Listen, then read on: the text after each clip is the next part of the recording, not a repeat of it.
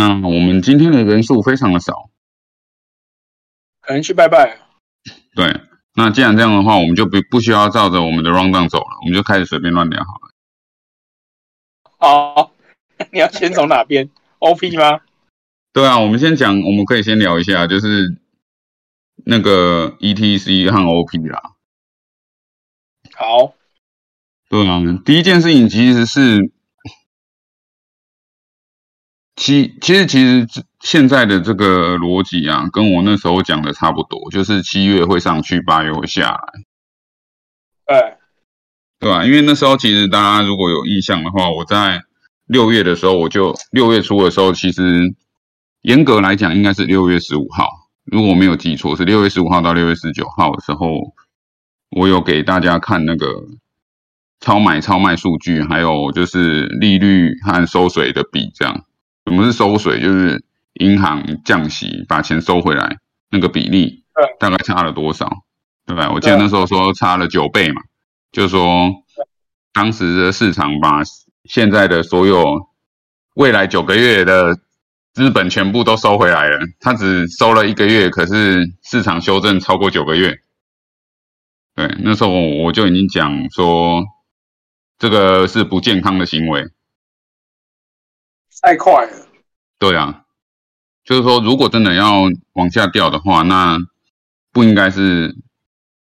那个接那个刀的刀子的速度不应该这么快，因为它不是会会升起这件事情，其实是早就已经知道的事情，只是多跟少嘛，对不对？那大家大家可能也忘记当初疫情的时候，哎，这这个这个很有趣，这是我那天大便的时候想到的事情，就是在二零一九年的十一、十二月，那时候其实。景气还不错哦，那时候景气其实那时候的纳斯达克 S M P 五百也都是在高点，可是呢，那时候其实也发生了几件细节哈，就是所谓的呃资金筹码比啦，还有那时候的很多趋势其实都已经在看空了，所以呢，小弟我呢就在那时候很幸运的在二零二零年的一月哦，把我那时候手上的持股给清仓掉。也没有清仓啦，我不可能全清，大概也只剩百分之二十五。当然那时候我在币圈的那个投资很少，所以不太 care。那很有趣的就是，我们完全无法预测这个世界怎么做啦，但是运气很好，就是我完全闪过了那个二零二零年的武汉肺炎。对，那很简单，其实我做我做事情也没有说我一定要多准，但是风险该避的就是要避啊。投资其实就是这样嘛，投资你你你你重点其实就是谁真的留在场上啊，对吧？因为大部分都死掉嘛，二十八十法则就是会有百分之八十的人会一直从市场离开，成为死掉的韭菜嘛。那我们的目标是成为永远活在场上的韭菜，所以一定要一直活下来，就是一直有本去跟这个市场。看有没有什么好处，在里面捞点油水，这样。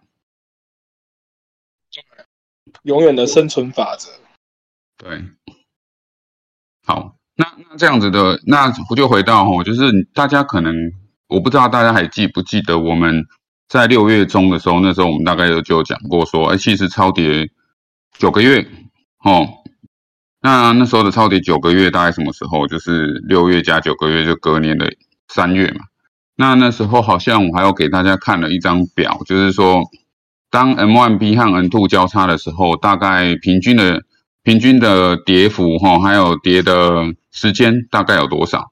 当当然了，那时候我们都是用 S M P 五百和纳斯达克给大家看，因为毕竟我们说比特币和以太币联动整个美国股市啦，或世界股市，其实也是这两年的事。不然的话，其实我很不喜欢看这个，因为。其实比特币比较适合参考的指标是 NVRV 啊。好，那这边有没有人不知道 NVRV 的？NVRV 有吗？有不知道的吗？啊，小林不知道 NVRV。好，那我今天要再帮大家复习一下哦。好，其实我们看。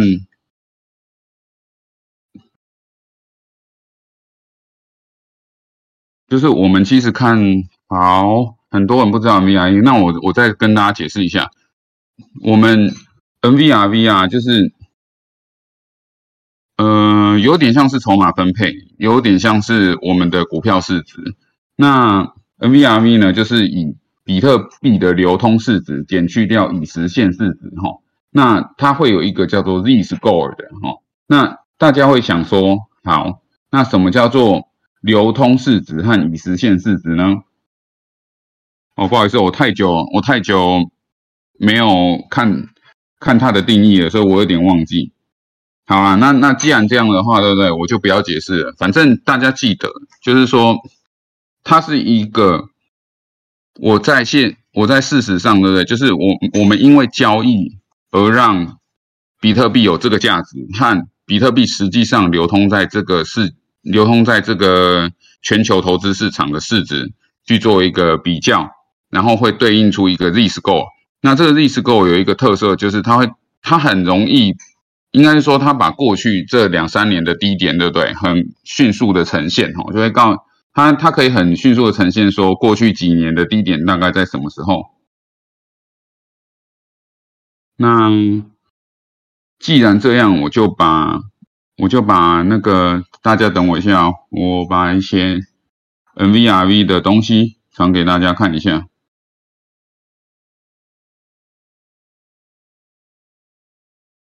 嗯，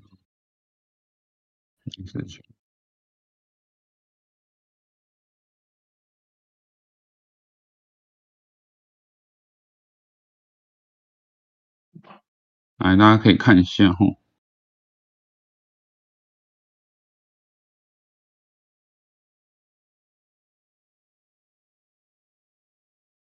过，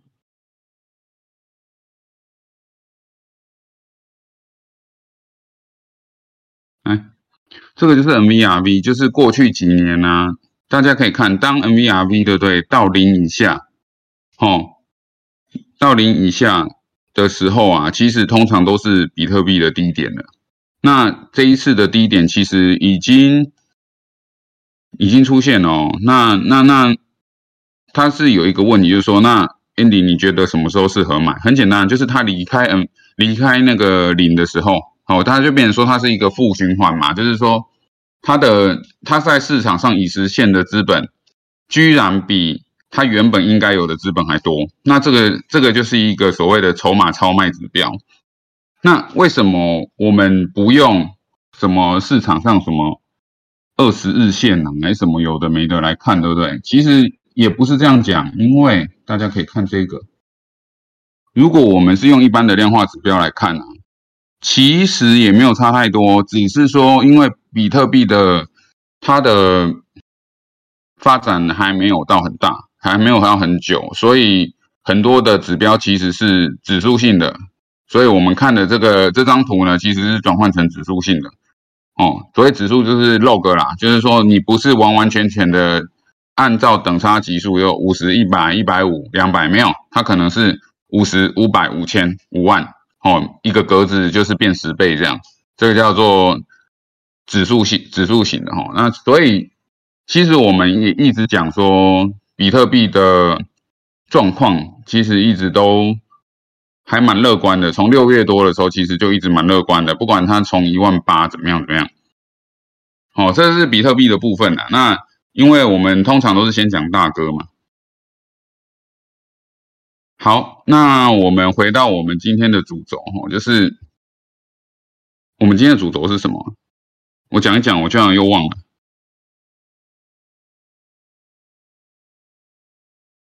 N N V R V 讲完了，哦，七月份鬼门开，对，还有那天我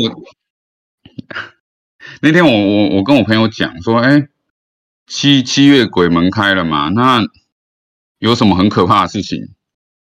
就我朋友跟我讲说，干学校的门关了，啊，这个就是对对家长来说啊，学校校门关比鬼门开还可怕多了，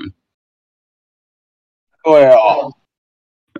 这我不知道啦，因为毕竟我没有养小孩，所以我不知道说学学学生学生校门关了到底有多可怕。不过我觉得很有趣，就是就是真的小屁孩在整个市面上乱窜，就是那个什么，因为大家大家看那个有什么二手，因为我自己平常没事会看看什么二手游戏啦、二手公仔啊，发现有很多小屁孩在上面乱留言。对，那我觉得，哎，喜安诺啊就是已经妹子很多，很棒啊，对啊，所以那个石洞要跑去花莲玩玩乐玩水了，还没有决定，陈大很开心啊，陈大最近以太涨很多，EPC 也涨很多，你你们应该都赚赚一波。那再来就是说。其实我我我给大家一个口诀啊，这个真的是我从小时候对不对？我大概认识所谓的那个叫什么？小时候叫耗子啊，大家知道什么是耗子？耗子，耗，耗子，耗子不是那个耗子哦，不是那个老鼠的耗子，老鼠是这个号，对吗？好，四川要关门是怎样？是疫情哦。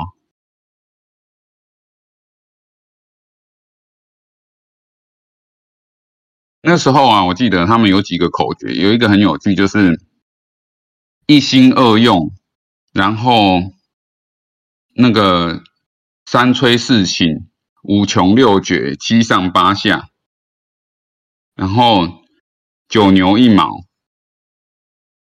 大家知道这是什么意思吗？然后十月就是放假哈，十月就是大家都在黑皮，所以十月就就是没行情的意思。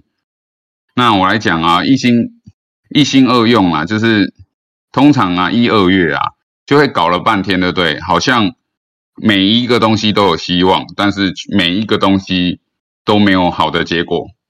就是说，好像一月的时候大家会一直讲说，哦什么很厉害，什么什么台积电。直上云霄哦，到了二月会变成长荣航海王称霸世界。结果这一二月，大家大概就是都一直风平浪静，不然就是震荡整理盘哦，就是每天都震荡，然后每天都整理这样。然后三催四请呢，或者是三星六三星三我三催四请，对，就是到了三月大家不耐烦了，就是大家一二月买了嘛，那三月大家一直叫啊喊啊，可是。那个股市大概也是动也不动哦，就是利多出来呢，可能就就喷了一天，然后个就花了一个礼拜又把它拉回来，大概就是三催四请，三月四月都在玩这招。那到四月的时候呢，大家好像就要死不活了，所以四月通常就已经开始，就是大家已经有点不耐烦了。反正我一二三月你都不给我什么好消息，哦，四月就会开始卖。卖卖卖卖就是那个散户韭菜采韭菜的卖哦，那一直到五月以后哦，五月开始就会开始发布财报。那大部分当然了，在牛市的时候，财报不管有没有发财报，他妈的都是往上喷嘛。可是实际上历年来哦，就是五月通常也不会太好，就一直死这样。然后到六月。所以那个美国啊，常常会讲 “sell in May, go away” 嘛，就是说四月底就是你最后跑的时间了啦。哦，你五月等到五月来不及了，那就是五月的时候会一波哦，就是机构法人修正。那其实，在国外这个东西跟他们要缴税也有关系啦，在台湾好像也是。那到了五月底，能卖的卖完了，断头的断的差不多了，就六绝了嘛。到六月就差不多，就是大家被清算掉了。哦，等到清算的这一波筹码沉淀呐，然后哀嚎的人，韭菜啊，死的韭菜死掉了，长的韭菜还没长出来。哦，通常七月都会涨了啦。那七月就涨涨涨，到了八月呢，就是七上八下嘛。那八月这时候通常会跌跌跌。那八月的跌其实不是代表，呃，又要。不管是熊市或牛市，我们都不假设未来会发生什么事啊。就是八月要跌的时候呢，你就看嘛。通常我们的基准都是这样。今年如果是个好年，那八月跌跌跌跌到九月，对不对？只要不破前期前面的低点，就是所谓的五穷六绝的低点，那基本上今年是牛市到尾盘，就是到年底的几率很高。那如果跌破的话，那今年可能就会是一个很安静的一年，就是说到了到了九月十月可能都不会太好，但是也不会太差，因为前真的因为你前面该死的人都死光啦，那。很重要嘛？就是留下里面的大户也没有人卖了，你买卖都没有人了，那能跌到哪里去？所以会可能会最后只会在圣诞节附近拉了一波，再来就没了。哦，如果是牛熊市的话，大概都是这种故事哦。不管是金融海啸啦，还是杀小的，大概都是走这个路径。那牛市就不一样哦，牛市是随时喷发哦，不管好消息坏消息都给你喷。对，所以基本上啊，走牛市的时候啊，就是什么都喷，但是都不是大喷。那熊市的特色是杀你个措手不及哈，就是我相信很多人呐，就是根本来不及出出手。就例如说你的股票啦，或者是选那个选择权，或者是你的期货，或者是你的加密货币，常常你就是。你会定一个停损指标，对不对？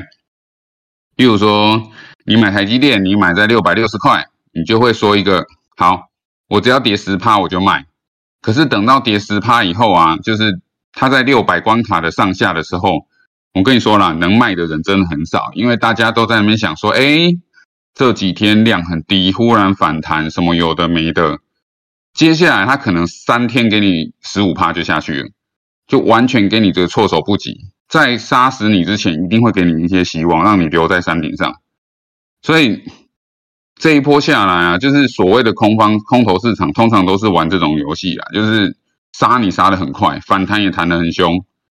那其实大家可以看哦，最近的股市其实慢慢的已经脱离这种现象，就是比较少那种给你急杀杀到底，然后大家哀嚎。因为为什么呢？因为其实现在杀到底，大家也不会哀嚎。你眼睁睁的看着你的以太币从三千八百块跌到八百块的时候，死猪不怕滚水烫嘛？我记得那时候好像八百块涨到一千块的时候，大家也还在逃，因为说反正接下来目标是谁？目标那时候好像有人说说只剩下三百，对不对？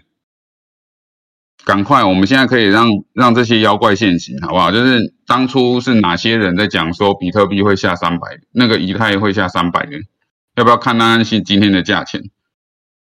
对，如果如果他真的够准的话，他可以讲说，比以太币以太币现在一千块，未来会跌到三百块，但是你中间有可能会涨到两千块哦。如果他有讲这种话，那代表他很准嘛？啊，如果他说。只剩有可能跌到三百块，那当时一千块，那这个就是干话嘛？因为这种这种鸟话，我们随便拉一个国小三年级看得懂数字、看得懂中文的人都可以讲，根本不需要这种所谓的专家。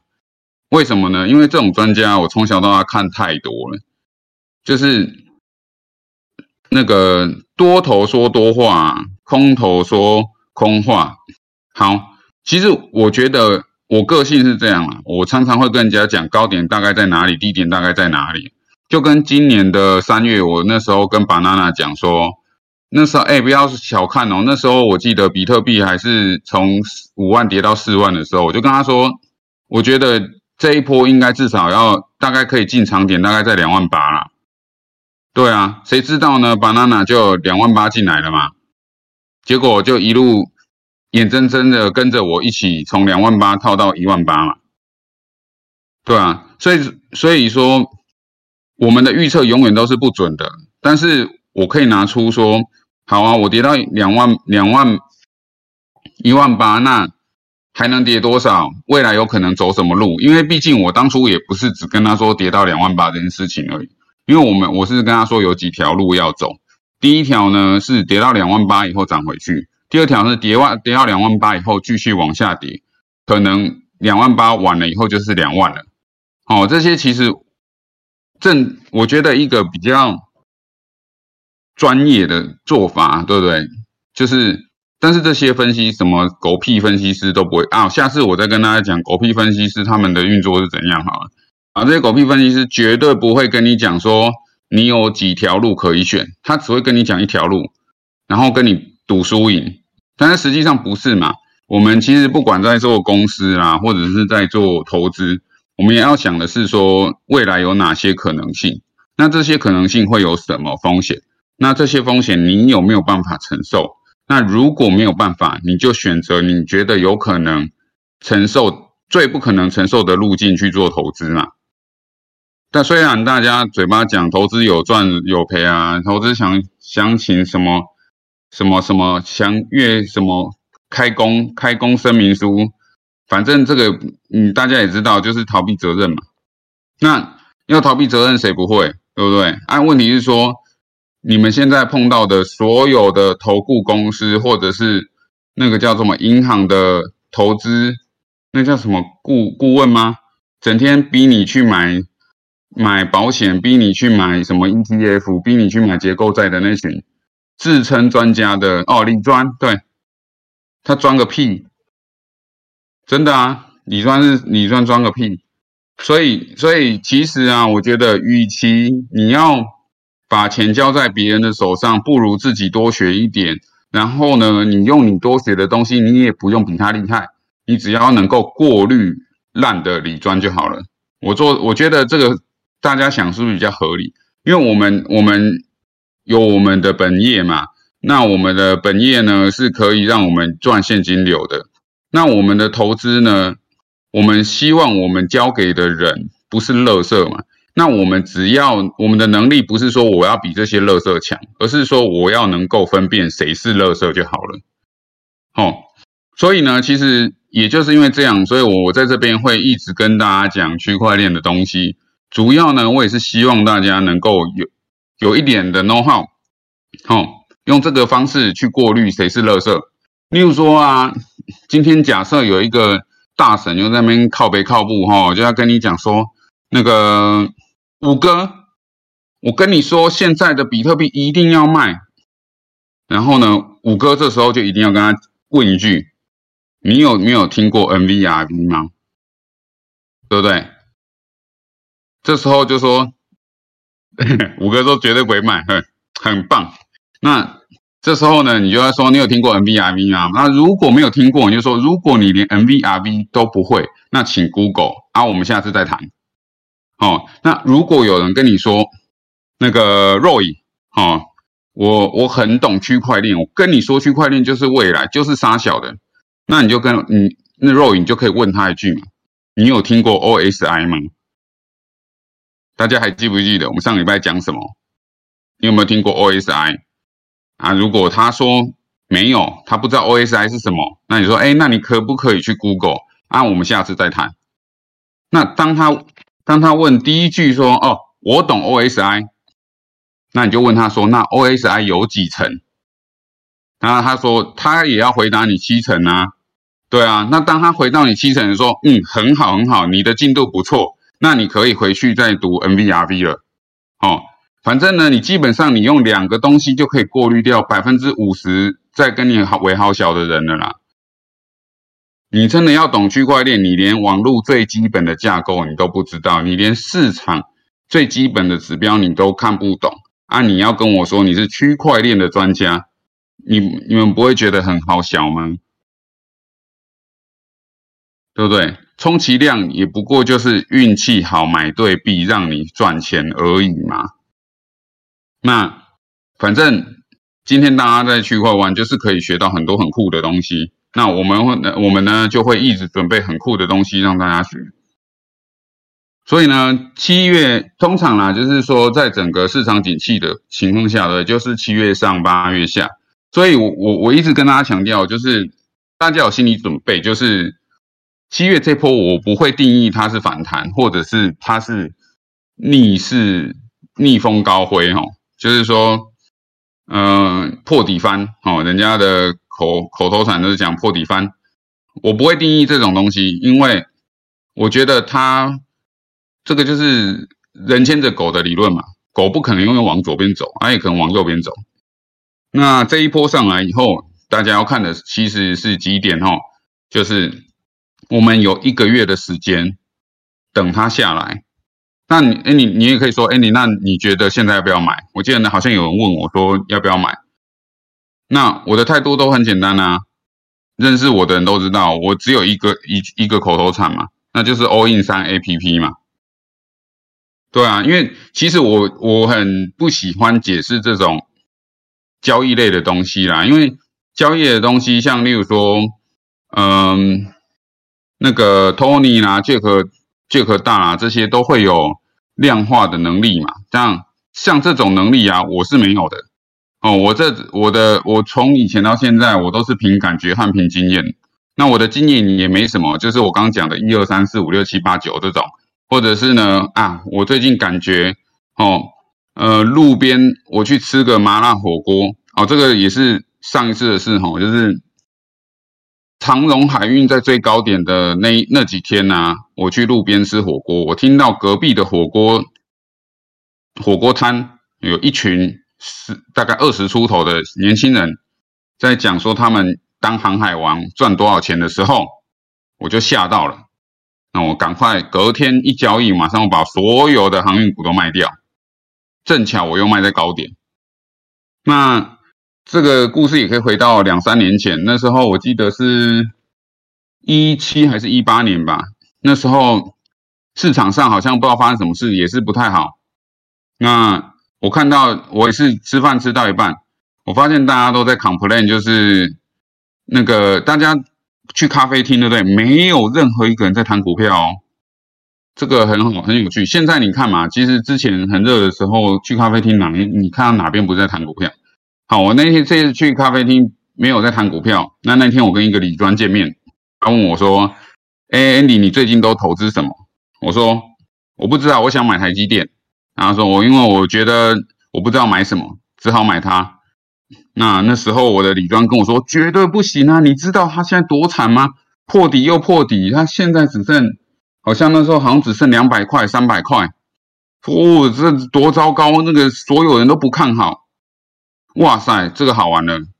我听到我这个李庄居然跟我讲这个话，隔天我马上 all in 台积电。所以呢，台积电从两三百块涨到六百五五六百块这件事情呢，我是赚到的。哦，那我赚到的原因也没有什么，就是因为我的李庄给我一个非常优秀的专业的建议，就是叫我绝对不要买台积电。那我也听了他的话，我就疯狂的买台积电。那到了，我记得好像是到了两二零二零年吧。哦，那时候哦，台积电好像六百多块啊，那次。我又见了那个李专，哦，那也是每次啊，他们就是说什么要假借一些名义哦，就是说希望我们去投他买他的保险啊。那那天我就问他说：“哎，台积电现在六百多块，你怎么看？”我跟那个是贵，我跟你说，每一个理专都差不多啦。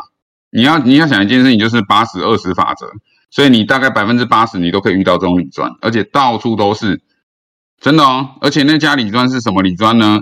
那家李庄还是呃某个大的投资银行，特别从那个花旗银行直接挖过去的哦。然后他原本还待过富邦，待过中信哦，都是那种屌咖中的屌咖哦。那到了二零二零年，他跟我说一句说：“哎，Andy，那个你好厉害，你怎么会知道要买台积台积电呢？”因为你的关系啊，所以我前几天也开始买台积电了。然后那时候他买大概六百多块，哇塞，这不得了了！我听到了以后啊，你直吓得屁滚尿流，马上 message 给我的行员，那个我的营业员说，不行不行，我一定要赶快卖，明你一开盘就帮我卖。对，所以我的台积电的故事就是到这边。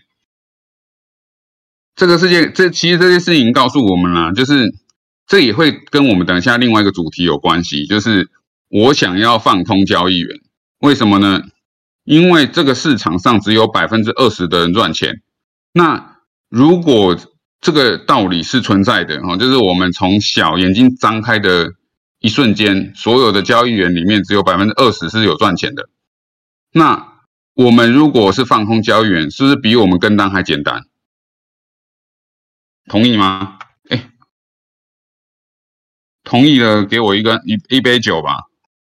大家有没有觉得，其实我们在我我我我埋了大概二十分钟的梗，就是要告诉大家说，其实我们放空交易员是最有效率的啊。为什么我们一定要跟单？对，所以呢，我我我们花了很长的时间研究以后啊，就觉得，哎，我觉得我们该做的事情不是教你说怎么找到很好的交易员，而是告诉你怎么去找到很烂的交易员，因为这个胜率太高了，就是我们要用最高的胜率去赚取最大的获利。那放空交易员就是一个很棒的方法。好，所以呢，我们今天的第一段。就是我我的七上八下已经讲完了，那我看一下还有什么资料可以今天要分享给大家的，我先我先分享一下，嗯，等我一下哦，嗯，其他的其实其他的其实还好，其他还其实还好，大概我都在我刚刚讲的内容里面了，所以呢，我们接下来就是到第二段。哦，拜托陈哥，我们现在换第二段。